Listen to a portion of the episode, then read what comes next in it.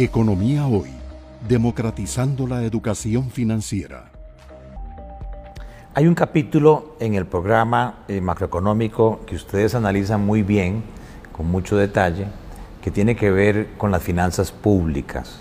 Es quizás el tema que más se divulga en los medios de comunicación, pero tal vez aprovechar la oportunidad que a veces se cree que la situación de eh, el desbalance fiscal, ingresos, gastos, deuda, afecta a los empleados públicos en el sentido de que está en riesgo sus salarios, pensiones, etc. Y por lo tanto es un problema de 300 mil, 330 mil colaboradores. Pero yo quisiera, Rodrigo, que explicaras al público el por qué las finanzas públicas o un desbalance fiscal o que no tengamos una ruta de consolidación de las finanzas públicas trascienda el empleado público y se convierte en un distorsionante de la economía.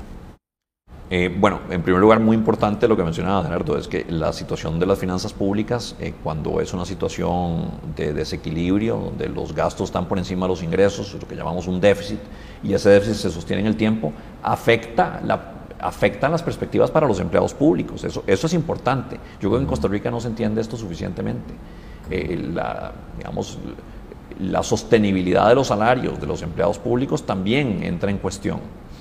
Pero más allá de eso, eh, cuando la sostenibilidad de las finanzas públicas, cuando el déficit fiscal se proyecta hacia adelante eh, y, la deuda del gobierno se va acumulando y va aumentando, eh, lo que empieza a generarse es un efecto primero sobre tasas de interés. El gobierno cada vez tiene que financiarse más eh, con deuda, menos con ingresos, porque cada vez la distancia entre ingresos y gastos es mayor y eso pone mucha presión sobre las tasas de interés, porque el gobierno tiene que salir a financiarse en montos altos. Eso reduce recursos eh, prestables disponibles para el sector privado, desplaza al sector privado vía mayores tasas de interés. Eso a su vez tiene un efecto negativo sobre el consumo y la inversión, pero más allá de todo eso, el, el que se mantenga una situación insostenible de las finanzas públicas por mucho tiempo, empieza a minar la confianza de los consumidores, de los empresarios, es lo que hablábamos antes, y eso lo mostraban los indicadores. No es, no es teoría, está en los libros, no está solo en los libros, está en la práctica. Los costarricenses han sentido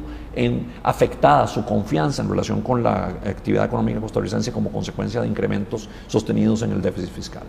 Y eso lo que en última instancia implica es que los, los empresarios van a emplear menos gente, porque ven expectativas, porque se sienten más, eh, sienten más incertidumbre, eh, van a reducir, no van a aumentar eh, su inversión, posiblemente mantengan los niveles de planta y equipo que tengan. Entonces, todo eso le pone un freno al crecimiento económico, reduce los niveles de empleo, reduce los niveles de bienestar y tiene un impacto directo sobre los bolsillos de los costarricenses, vía menor actividad económica y mayores tasas de interés. Entonces, nos perjudica a todos.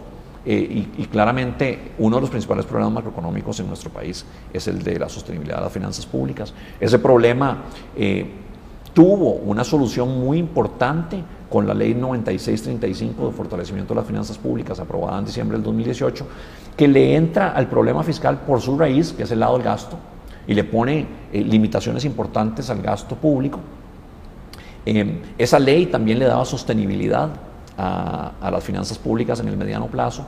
Eh, y a ser complementada además con la ley de empleo público que está discutiéndose en este momento en la Asamblea Legislativa. Y eso en conjunto ya nos permitía básicamente eh, tener finanzas públicas sostenibles, pero nos golpea la pandemia cuando la ley 9635 todavía no está en plena vigencia, cuando sus efectos no se han manifestado plenamente y eh, esa, esa afectación fiscal por la pandemia implica que se desplaza hacia arriba la deuda, que se desplaza hacia arriba el déficit y que sea necesario ahora hacer una consolidación fiscal, es decir, un ajuste fiscal eh, adicional al de la ley 9635. ¿Qué quiero decir con esto?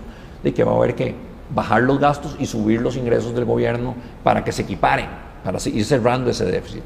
Eh, en un esfuerzo adicional al que ya la ley 9635 de diciembre de 2018 eh, introducía. pero, pero ciertamente, de no hacerse ese ajuste fiscal adicional, podría seguir la trayectoria de la deuda ascendiendo por muchos años y eso generaría las consecuencias negativas de las que ahora hablábamos. Mayores tasas de interés, eh, menor consumo, menor inversión, menor crecimiento económico, menor empleo y en última instancia menor bienestar para todos los costarricenses. Economía hoy, democratizando la educación financiera.